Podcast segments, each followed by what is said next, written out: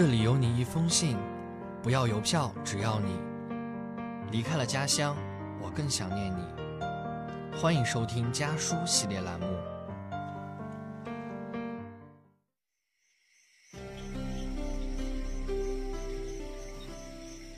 大家好，我是陈一鸣，来自成都。我在南京大学，距离我的家乡一千六百七十三公里。这是我写给爸爸妈妈的信。亲爱的爸妈，上个月的生活费我已经收到了，再加上你们最近发的红包，我的财政已经从寒冬中复苏过来。别担心，你们打来的钱够用了。这个寒冬的出现是由于我的几项秘密投资。第一件就是投资中的大头。我报了一个画画班，还记得我青春叛逆的时候，曾向你们抱怨，我除了学习读书，没有真正深入的兴趣和爱好吗？从初中起，我逐渐发现自己真正喜欢的是什么。我喜欢用画面和意象来思考、感受这个世界。高三的时候，我吵着闹着，忍受不了枯燥单调的学习生活，却在回家的路上掏出了 A4 纸，拿出黑笔，随性地画出几个人物，他们姿态各异，有的哇哇大哭，有的向前飞跑，裙子却被钉子扎住。你们也许不明白那些画的意义，可那一瞬间，我感觉有些事物。活了，醒了。我甚至确定，他们会成为超越年岁、始终值得我珍惜凝视的东西。这便是爱好吧。进入大学，自由的时间、空间一下子多了起来，我就下定决心要学画画。这方面我很幸运，因为你们无条件的包容与支持。一次偶然的机会。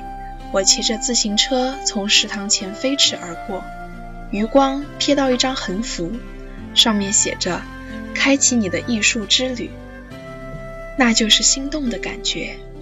我急忙把车掉头，拿出手机扫了横幅上的二维码，就这样结识了第一家画室，暂且称它为 A 画室吧。我在时间最近的周末去试听了这家画室的课。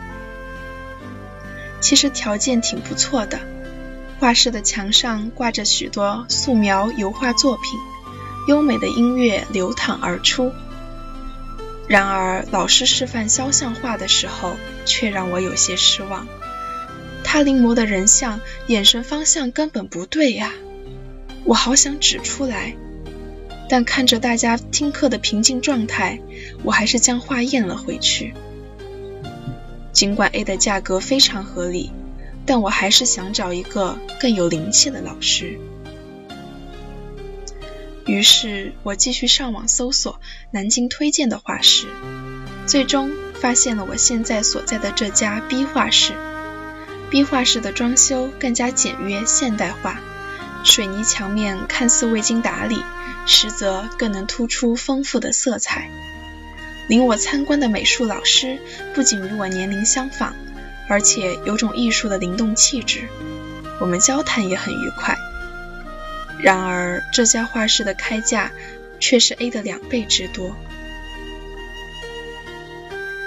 起初，我还有些纠结和犹豫，为此还问了我的好闺蜜。她其实和我境况蛮像的，我们都曾面对理想与现实的抉择。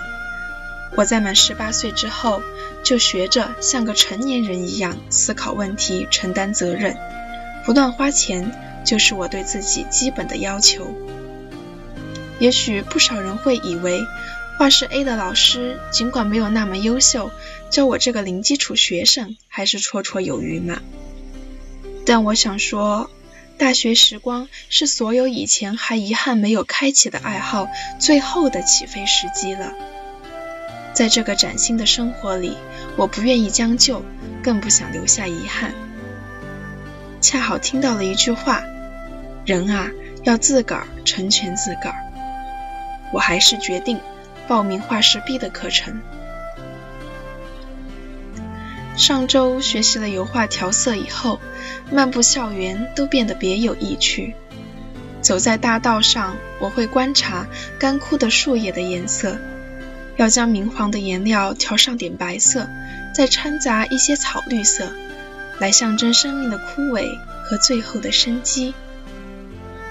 类似的体验以后还会更多，我很高兴做自己喜欢的事情，钱就花的有意义。第二件是我和朋友们出去旅游消费。国庆的时候，我们去了雨花台、南京博物馆，一路上交谈甚欢，有一种离开你们，我们也能独立旅行的自豪感。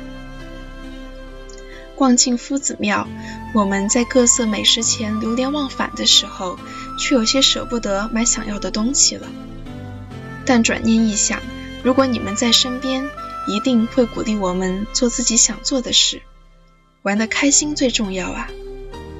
有位教育家曾说：“一个完整的人，就是在他的心里，同时还住着父亲和母亲的形象。”出门在外，照顾好自己，是我们和父母的共同心愿。想通了这一点，我在吃喝玩乐上花钱也更畅快了。爸妈。你们看到我的变化了吗？我正渐渐学会在务实和想要的东西之间寻找一个均衡点，这应该是生活的一项重要能力吧。当然，我还有很多需要改进的地方，未来请你们多多指教。爱你们的女儿陈一鸣。离家的路很短，回家的路却很长。本期节目到这里就要和大家说再见了，下期将由我的小伙伴继续为大家带来关于家书的那些事儿